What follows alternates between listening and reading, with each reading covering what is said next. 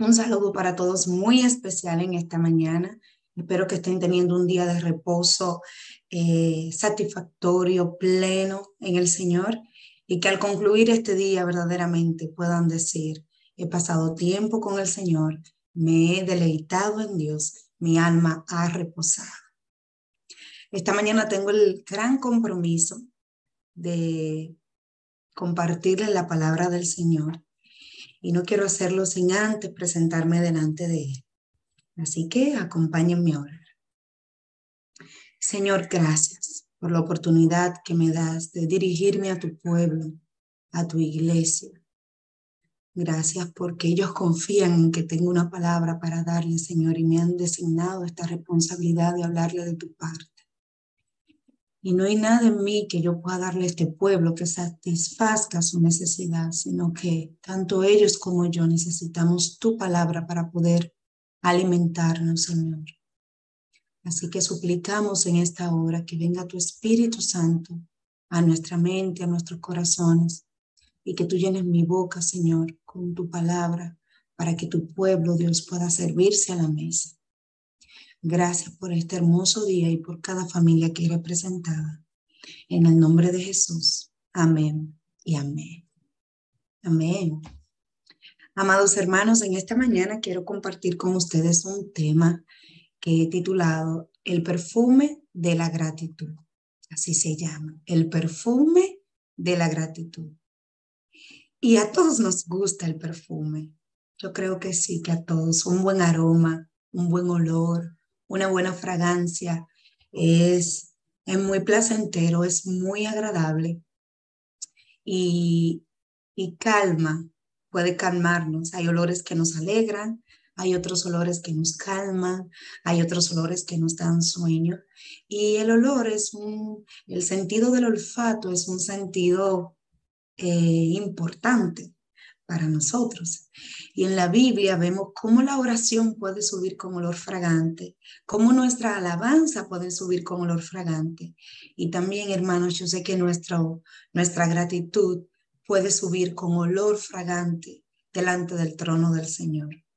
Así que lo que quiero compartir con ustedes esta mañana son algunos gestos de gratitud que encontramos en la Biblia que subieron al trono de la gracia como un olor fragante. Amén.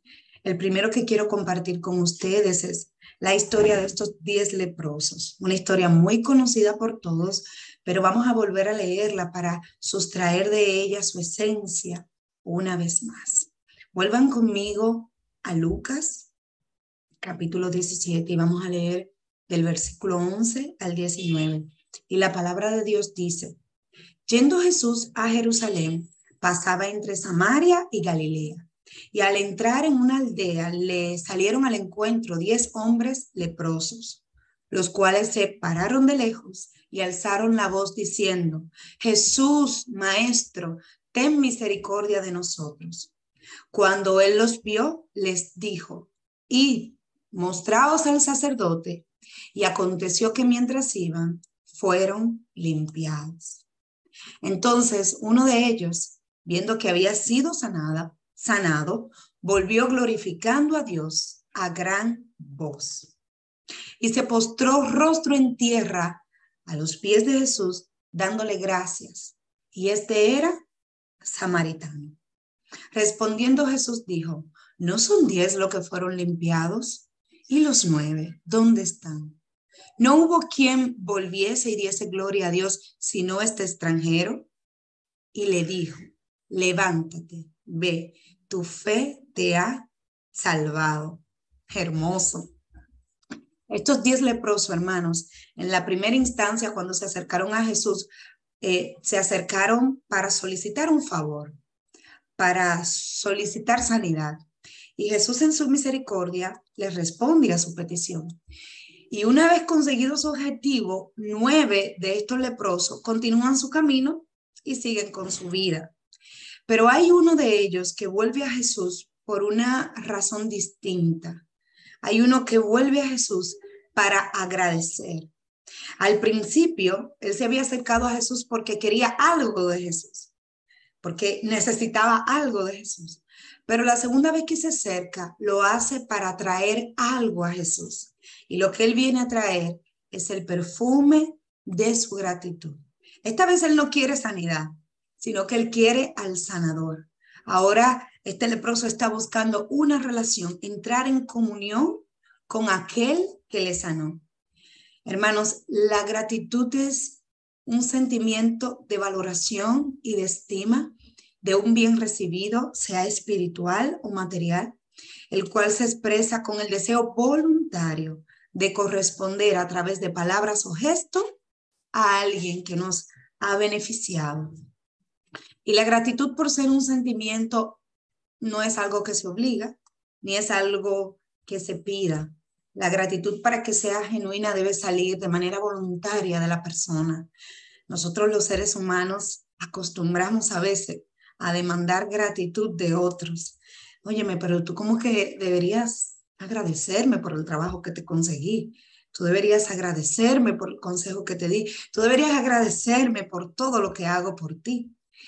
Y recibir gracias después de uno haberlo pedido como que no es algo muy genuino, porque debe nacer del otro el deseo de, de agradecer y de corresponder el bien que le hemos hecho. La gratitud no es algo que se pueda reclamar, aunque uno tenga todo el derecho de reclamarlo, porque esté haciendo algo por el otro. Para que sea genuina, debe salir de manera natural de la persona que está recibiendo el bien de parte nuestra. La gratitud proviene de la raíz gratus, que significa agradable, y el sufijo tudo, que significa cualidad. Es decir, que la gratitud es la cualidad de estar agradado, ¿bien? Y el sentimiento de gratitud no prescribe. Es algo interesantísimo que pasa con este sentimiento. No prescribe. Es decir, no se termina cuando la persona corresponde, sino que, que, que la persona que recibe el bien se siente permanentemente agradecido y, valora lo recibido como algo incalculable y algo que continúa en el tiempo. Bien, esa sensación de gratitud no termina, sino que queda permanentemente en la memoria de los que son agradecidos. Por eso es que dice por ahí un dicho que las personas malas agradecidas no tienen memoria y es porque se olvidan de lo que se ha hecho por ellos. Y pasa exactamente lo contrario con los que sí son agradecidos. Y es que el agradecido tiene buena memoria. El agradecido no olvida el bienestar recibido. El agradecido mantiene en su mente presente, ¿bien?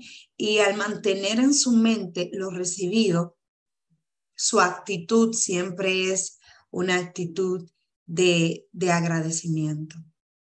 Así que los diez leprosos, en esta historia que leímos de los, diez, de los diez leprosos, solo uno se sintió en deuda con Jesús por lo que Jesús había hecho por ellos. Y ahora este leproso se devuelve no a pedir, sino ahora a dar y a corresponderle a Jesús por el favor tan inmerecido y de incalculable valor. Y pasa algo sorprendente para la vida de este leproso, y es que su actitud agradecida trae aún más bendiciones a su vida. Bien, los diez leprosos fueron sanados, pero solamente el que se devolvió a dar gracias por este gesto recibió mucho más, algo mucho más valioso que solo la sanidad física. Y es que él pasó más tiempo con Jesús, y eso hay que contarlo como un gran beneficio. Recibió la sanidad espiritual y recibió salvación. Es decir, que recibió algo de un valor incalculable. Los agradecidos, hermanos, siempre van a recibir más. Los agradecidos son personas colmadas de favor. Los agradecidos viven mayor plenitud porque sus corazones están conscientes del valor de lo que han recibido de la mano de Dios. El problema con los otros nueve leprosos es que no valoraron su sanidad en la misma dimensión que el leproso agradecido. Ellos no le dieron el mismo valor. Los nueve leprosos no fueron capaces de sorprenderse con lo que pasó en su vida, no fueron capaces de reconocer la grandeza del milagro que operó en ellos. Y esa actitud despreocupada limitó sus bendiciones. Y, hay que prestar a eh, ojo a esto. A veces nos sentimos agradados con lo que alguien hizo por nosotros, pero somos despreocupados en no devolver las gracias de la manera más oportuna y, y ser despreocupado con, con las personas que han hecho un bien para nosotros, hermanos, es totalmente desfavorable, porque como hemos visto, los agradecidos siempre son más bendecidos. Así que la actitud despreocupada de los otros nueve leprosos limitó sus bendiciones. Yo estoy segurita que si los diez hubieran devuelto a darle las gracias a Jesús, los diez hubieran recibido salvación y sanidad completa, sanidad integral. Aquellos nueve recibieron sanidad física, pero aquel agradecido recibió una sanidad integral, una, un regalo mucho más completo. Debemos tener cuidado, hermanos, con tratar con descuido las cosas que Dios hace en nuestras vidas. Debemos evitar quitarle valor a los favores que estamos acostumbrados a recibir de Dios, como, como si lo diéramos por sentado, como, como si eso es algo que sí, que, que algo que, que nos tienen que dar todos los días. Debemos evitar, eh, eh, debemos evitar dejar de sorprendernos por la misericordia de Dios al despertar cada mañana. Hermano, no deje de agradecer de todo corazón cuando usted esté frente a la mesa orando por los alimentos. Ore verdaderamente por eso y agradezca por eso. No deje de ser consciente de la bendición que tiene de, de respirar. Algo tan sencillo que lo hacemos de manera inconsciente. Agradezcamos por respirar sin, sin la ayuda de una máquina de oxígeno. No dejemos de ser conscientes de la bendición que significa tener techo sobre nuestra cabeza, tener ropa que nos cubra del frío, alimento en nuestra alacena, no solamente alimento en la mesa, alimento reservado para más tarde, para después. No demos por sentado estas cosas en nuestra vida, sino que seamos agradecidos cada día de manera consciente. Wow, de Dios mío, con cuántos favores tú adornas mi vida, con cuántos detalles tú me despiertas cada mañana. Amén. Y es que, amados hermanos, en nuestra condición de pecado, nosotros lo único que merecíamos era morir. Dios podía habernos dejado morir eternamente. Y en lugar de eso, Dios aplica misericordia a nuestra vida y nos da algo que no merecemos. Nos da la vida de su Hijo para que podamos vivir eternamente. Y solo eso, hermanos, es eh, más que suficiente para que nosotros vivamos cada día nuestras vidas en una actitud de adoración, de alabanza y de gratitud que perfumen el trono de Dios. Amén. El que se devolvió a agradecer era samaritano. Y que la Biblia lo mencione es un detalle importante porque yo siempre digo, la Biblia no tiene espacio para reabundancia. Si la Biblia menciona un detalle es porque ese detalle es relevante. Y el texto dice, el, el que se devolvió a dar gracia era samaritano. Al parecer, los nueve, los nueve leprosos quizá eran judíos y creyeron que por ser hijos de Abraham, ellos merecían ser curados. Pero este samaritano que quizás se consideraba no merecer la bendición de la salud que tan repentinamente eh, había recibido, apreció el don del cielo y lo agradeció. Y es que la gratitud, hermano, se convierte en un vehículo de comunión con Dios. Es así. Si usted se mantiene permanentemente agradecido de Dios por todo, usted está permanentemente en comunión con Dios, porque usted está trayendo a memoria cada cosa, cada detalle, cada favor, cada bondad de Dios para con usted. Y es que valorar la presencia de Dios es algo, es algo que nos mantiene en comunión. Tener esa actitud agradecida de que gracias Dios por estar presente en mi vida. Gracias Dios porque me cuida. Gracias Dios porque me permitiste salir a trabajar en la mañana y regresar a mi casa en paz.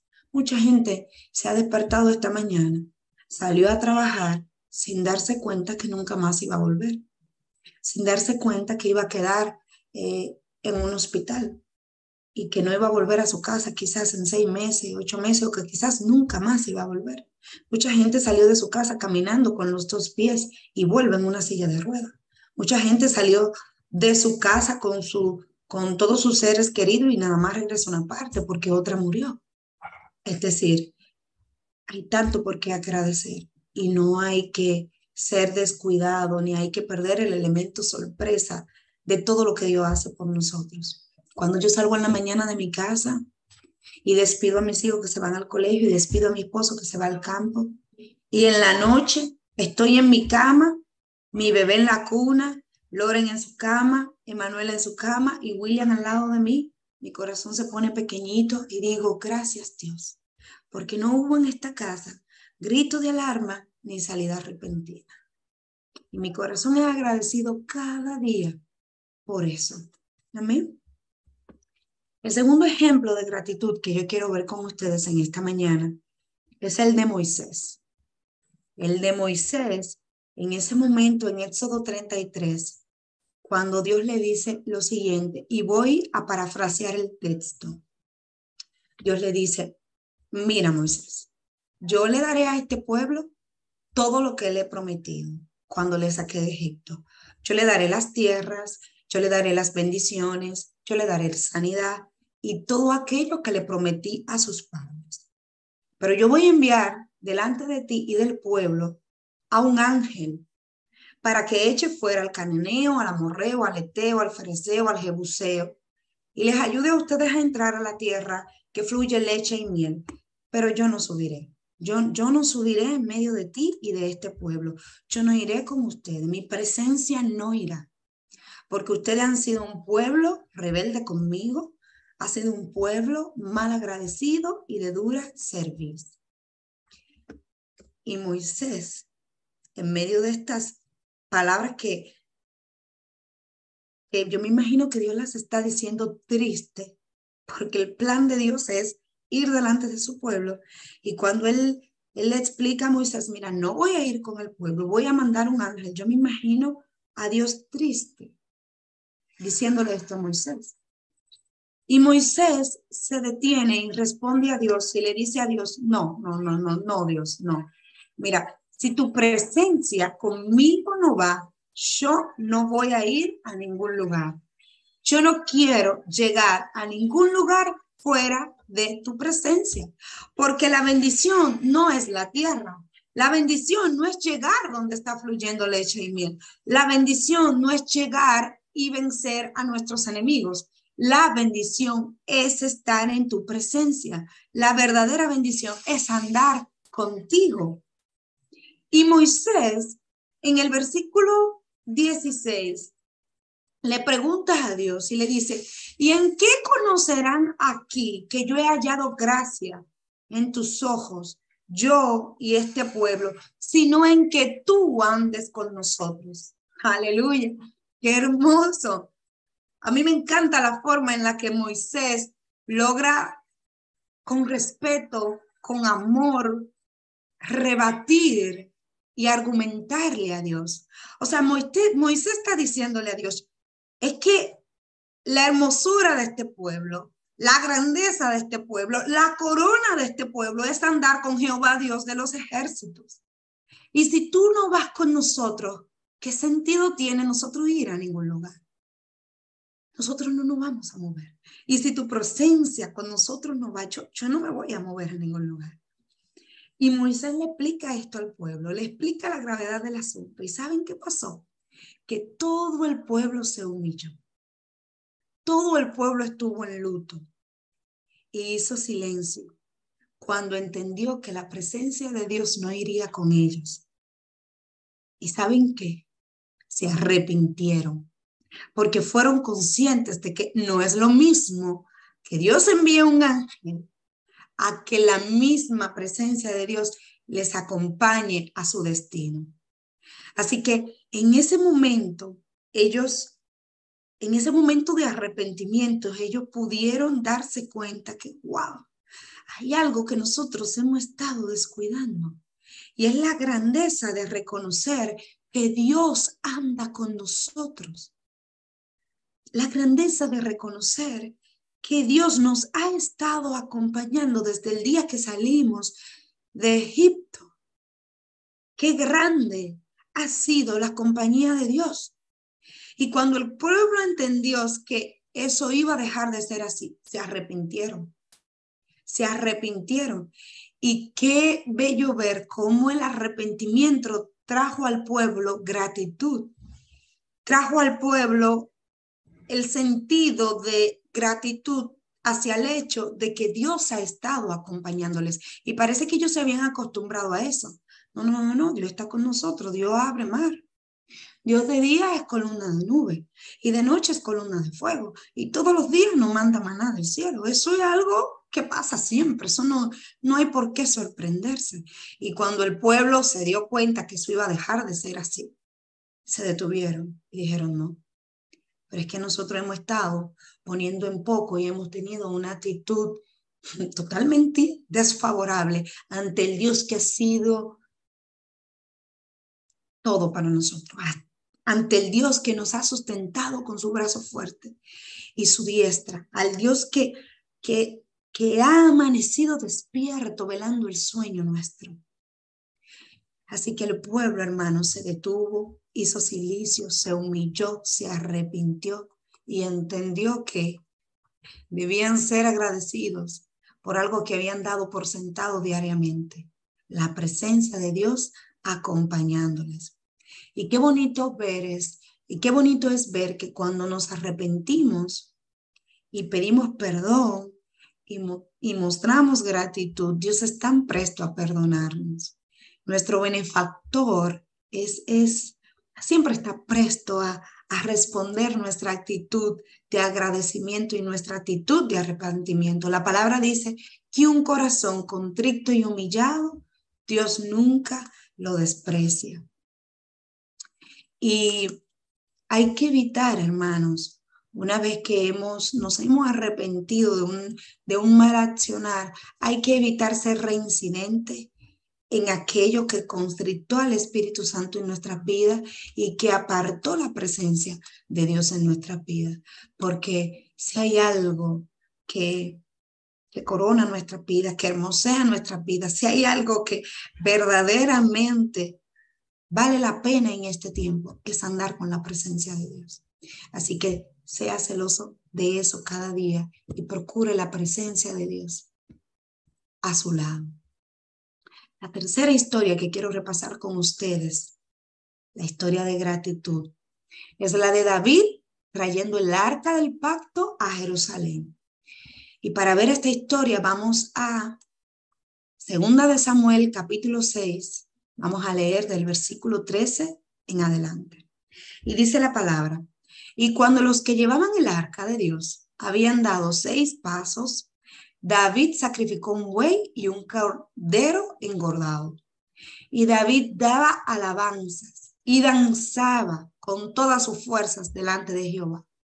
Y estaba David vestido con un efod de lino. Así David y toda la casa de Israel conducían el arca de Jehová con júbilo y sonido de trompeta. La danza de David, amados hermanos, fue un acto solemne y de santo gozo. No como mucha gente cree que, que el rey salió de... No, no, no, fue un acto solemne y de alegría y de gozo, porque el arca que representaba la presencia de Dios ahora estaba en medio del pueblo. Y de este modo, él dando alabanza y agradecimiento. De este modo, él honró y glorificó el nombre de su Dios.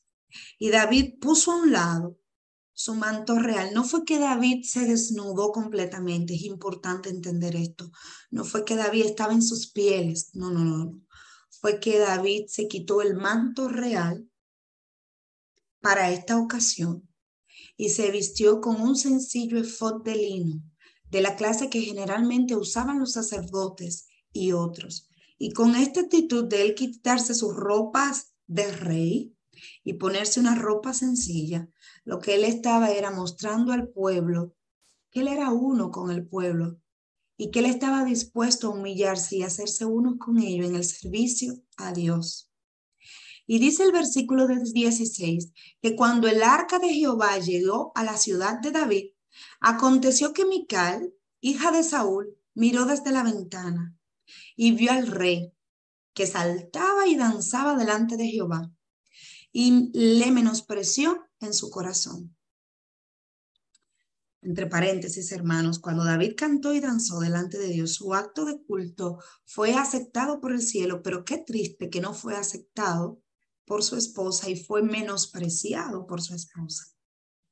El versículo 17 sigue diciendo, metieron pues el arca de Jehová y la pusieron en su lugar en medio de una tienda que, la, que David había levantado. Y sacrificó David holocaustos y ofrenda de paz delante de Jehová.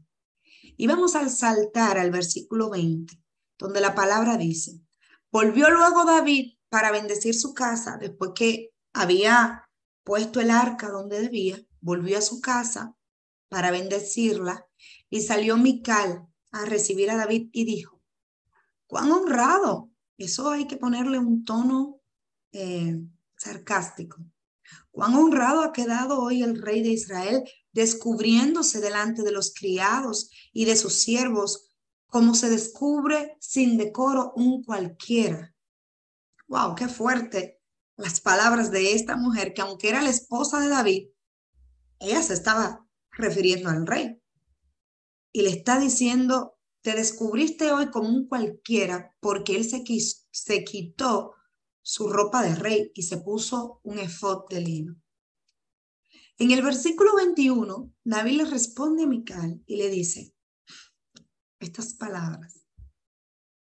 Fue delante de Jehová quien me eligió a mí en preferencia de tu padre y de toda tu casa, para constituirme por príncipe sobre el pueblo de Jehová, sobre Israel.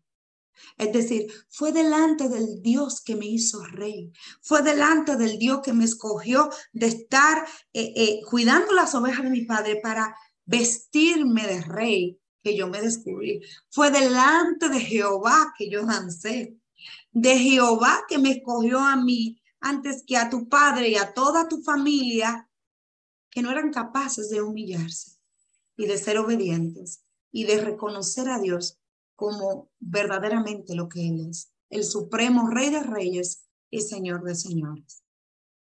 David lo que hizo fue recordarle al Mical que el Señor había rechazado a su padre y que lo había elegido a él y que Dios se había agradado del proceder de David.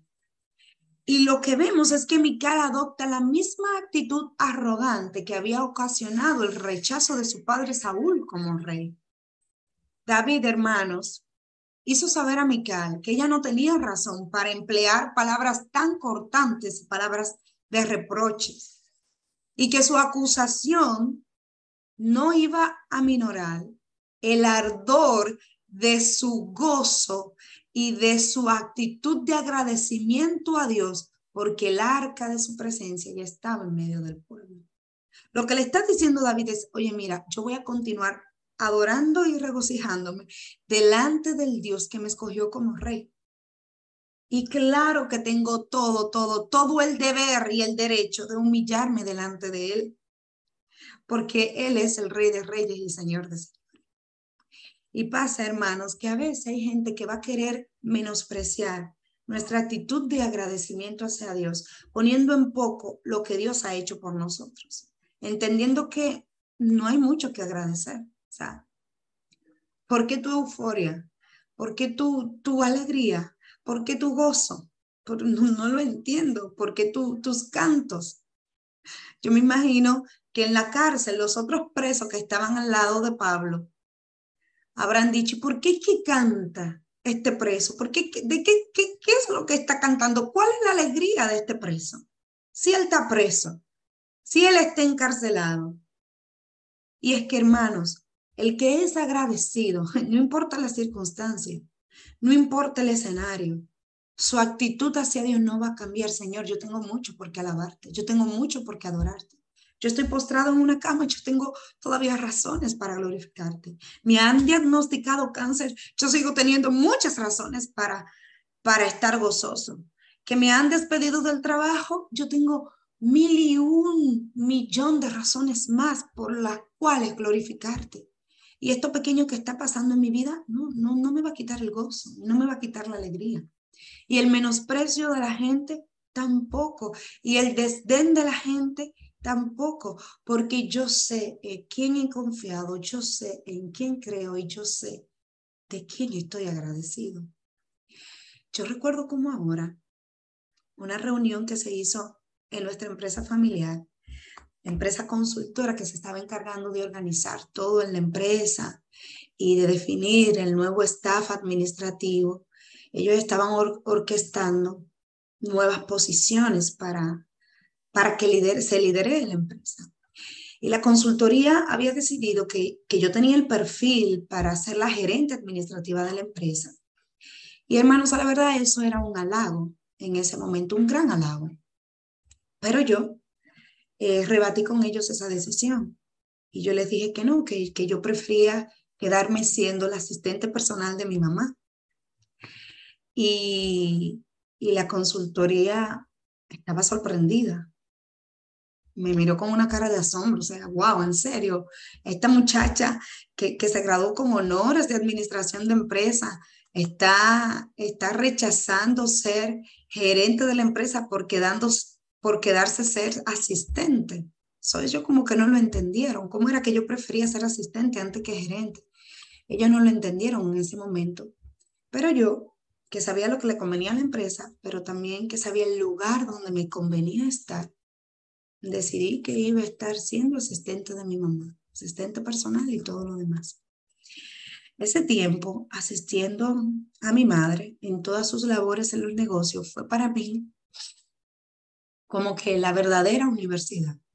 Fue una temporada de crisol, una temporada de crisol, pero también fue la temporada de mi perfeccionamiento profesional, porque ese tiempo de estar humildemente al servicio de mi madre fue lo que me capacitó para yo poder ser hoy en día la gerente general de toda la corporación.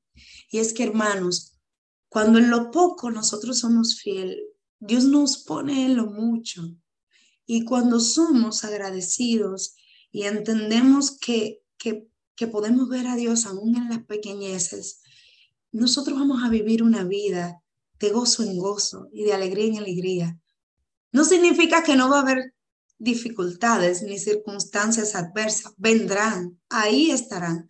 Pero usted va a estar consciente permanentemente de todo lo que Dios ha hecho por usted y usted va a traer a memoria siempre todo lo, lo fiel que él ha sido y usted va a poder enfrentar con la mejor actitud cualquier dolor y adversidad que vendrá a su vida. Amén. Cuando, cuando la gente ponga en poco lo que Dios está haciendo por usted o las pequeñezas por las que usted está agradecido, haga como hizo el rey David y ayude al prójimo a ver la misericordia de Dios y la bondad de Dios en su vida y no deje de agradecer a Dios por cada, por cada detalle. A mí me gusta mucho la frase de la ex primera dama de los Estados Unidos, Eleanor Roosevelt, que dijo en una ocasión, nadie puede hacerte sentir menos sin tu consentimiento. Amén. Así que hermanos, mantengamos una actitud de agradecimiento siempre por lo poco y esté dispuesto a menguar para que Cristo crezca en usted. No se avergüence nunca de agradecer a Dios con gestos de servicio, por más humildes que sean. Y recuerde que en el reino de los cielos, los humildes son los grandes y los líderes son los que sirven. Amén. Una de las cosas que molestaron a Mical fue que el rey se humilló. Ella creyó eso muy inapropiado. Pero con su actitud, David nos enseña que el servicio humilde es una de las formas en las que podemos expresar gratitud a Dios. Un día de esto yo me voy a proponer, anciano, cuando terminemos la remodelación de nuestra iglesia, me gustaría ir a hacer esa gran limpieza que es importante hacer después de toda remodelación. Porque ir y limpiar la iglesia del Señor, la casa de Jehová, a pesar de que es un acto humilde, es un acto de gratitud y de adoración al Señor, porque ya vamos a poder tener nuestro espacio para poder congregarnos físicamente y, y adorarles en comunión juntos los unos con los otros. Así que apunte eso por ahí, mi querido anciano. que es una de las formas en las que quiero agradecer a mi Señor, ordenando y limpiando su casa.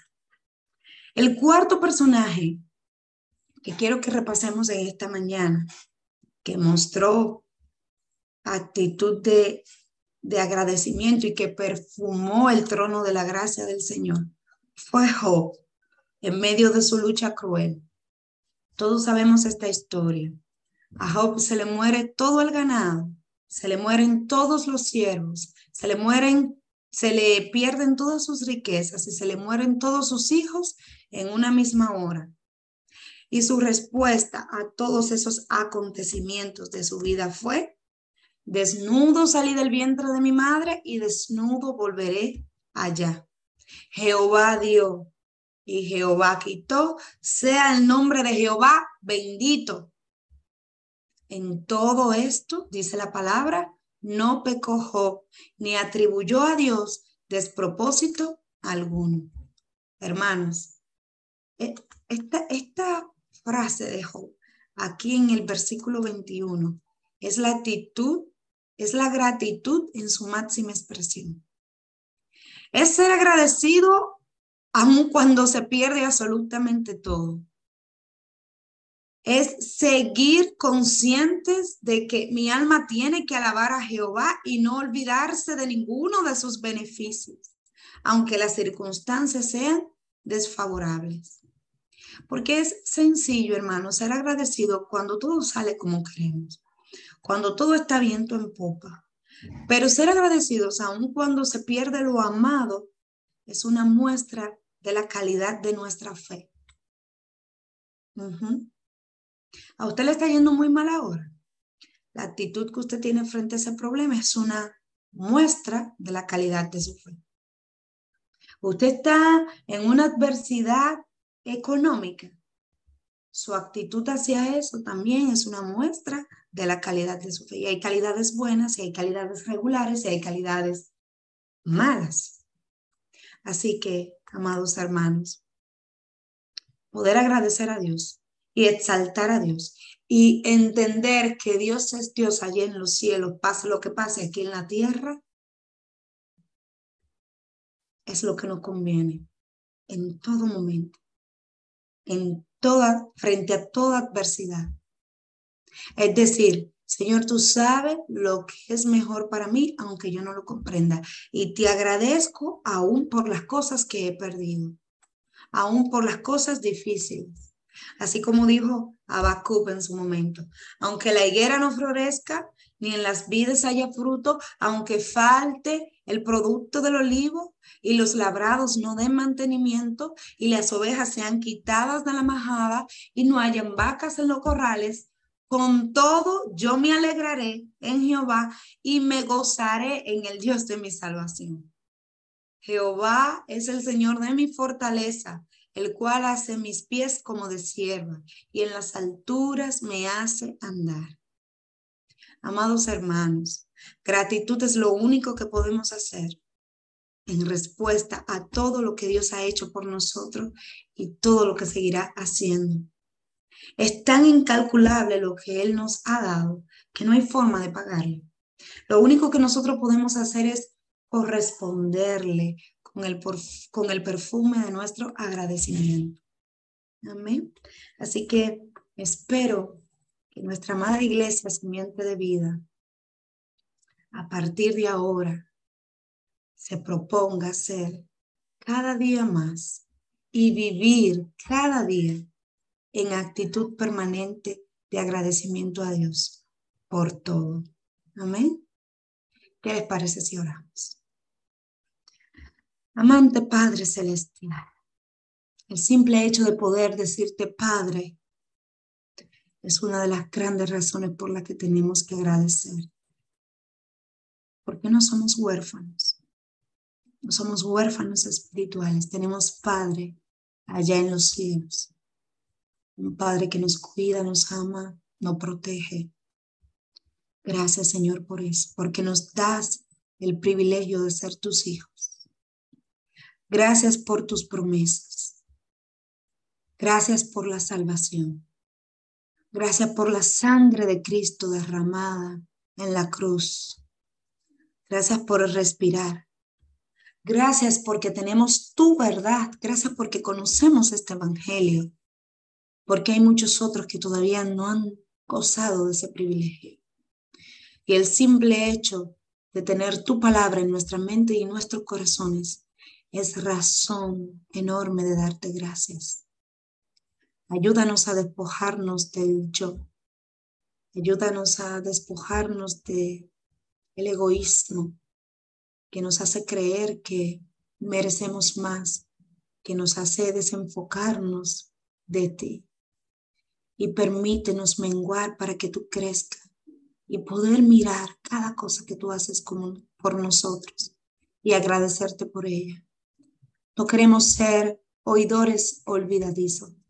No queremos ser olvidadizos de tus bondades. Queremos recordar y guardar en nuestros corazones todo lo que tú haces por nosotros.